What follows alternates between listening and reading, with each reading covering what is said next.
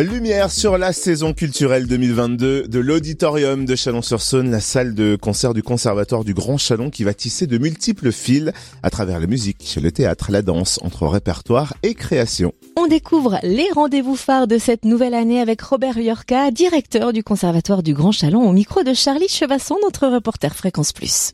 Alors, on va attaquer une deuxième partie de saison, janvier-juin. Ça part sur les chapeaux de roue.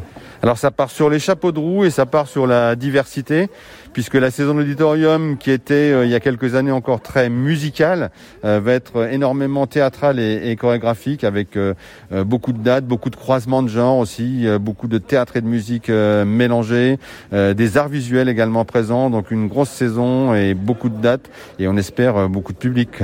Et des moments forts?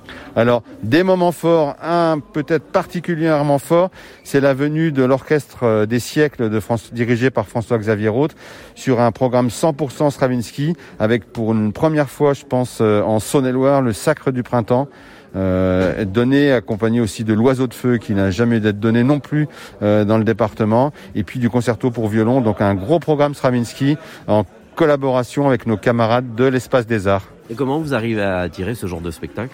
Alors euh, tout simplement parce qu'on est une grosse équipe artistique dans, dans cet établissement qui est le conservatoire, avec une centaine d'enseignants qui sont aussi des artistes. Euh, Nous-mêmes, au niveau de la direction du conservatoire, on a l'habitude de travailler avec différents musiciens, différents danseurs, différents comédiens et metteurs en scène. Et donc on met tout notre réseau euh, au service de la programmation.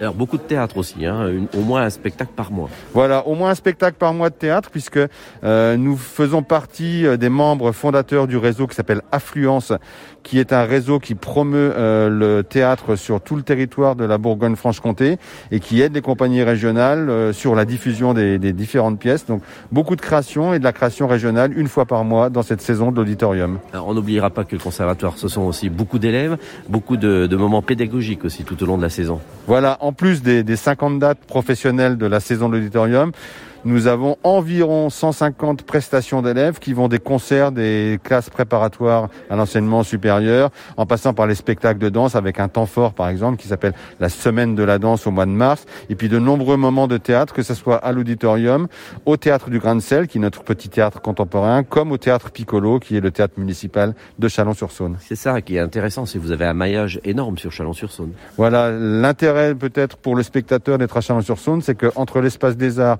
le le Centre euh, national des arts de la rue, l'espace public, la péniche, l'arrosoir, le conservatoire, il y a de nombreuses salles et ça circule et on essaye de faire beaucoup de spectacles ensemble. L'idée, c'est vraiment une collaboration fructueuse et non pas chacun de chez soi ou chacun de son côté. Alors on n'oubliera pas la grande nuit euh, des conservatoires, c'est là où tout le monde vient voir justement de près comment ça se passe. Alors oui, le vendredi 28 euh, janvier, comme d'habitude, le dernier vendredi du mois de janvier, environ 400 conservatoires sur toute la France vont faire la fête, vont vous proposer l'ensemble euh, de leurs activités, c'est-à-dire on peut voir, quelquefois on peut essayer aussi, il y aura des petits ateliers. En tout cas, l'ensemble des activités proposées par les conservatoires, vendredi 28 janvier à partir de 16h30 jusque tard dans la nuit. Merci Robert Yorka, directeur du conservatoire du Grand Chalon, au micro de Charlie Chevasson, notre reporter Fréquence Plus. Et par exemple, sachez que les classes de musique actuelle vous offrent une soirée électronique session ce vendredi 7 janvier de 20h à minuit au conservatoire. Alors c'est en entrée libre. La jauge sera de 35 personnes avec le pass sanitaire obligatoire à partir de 12 ans.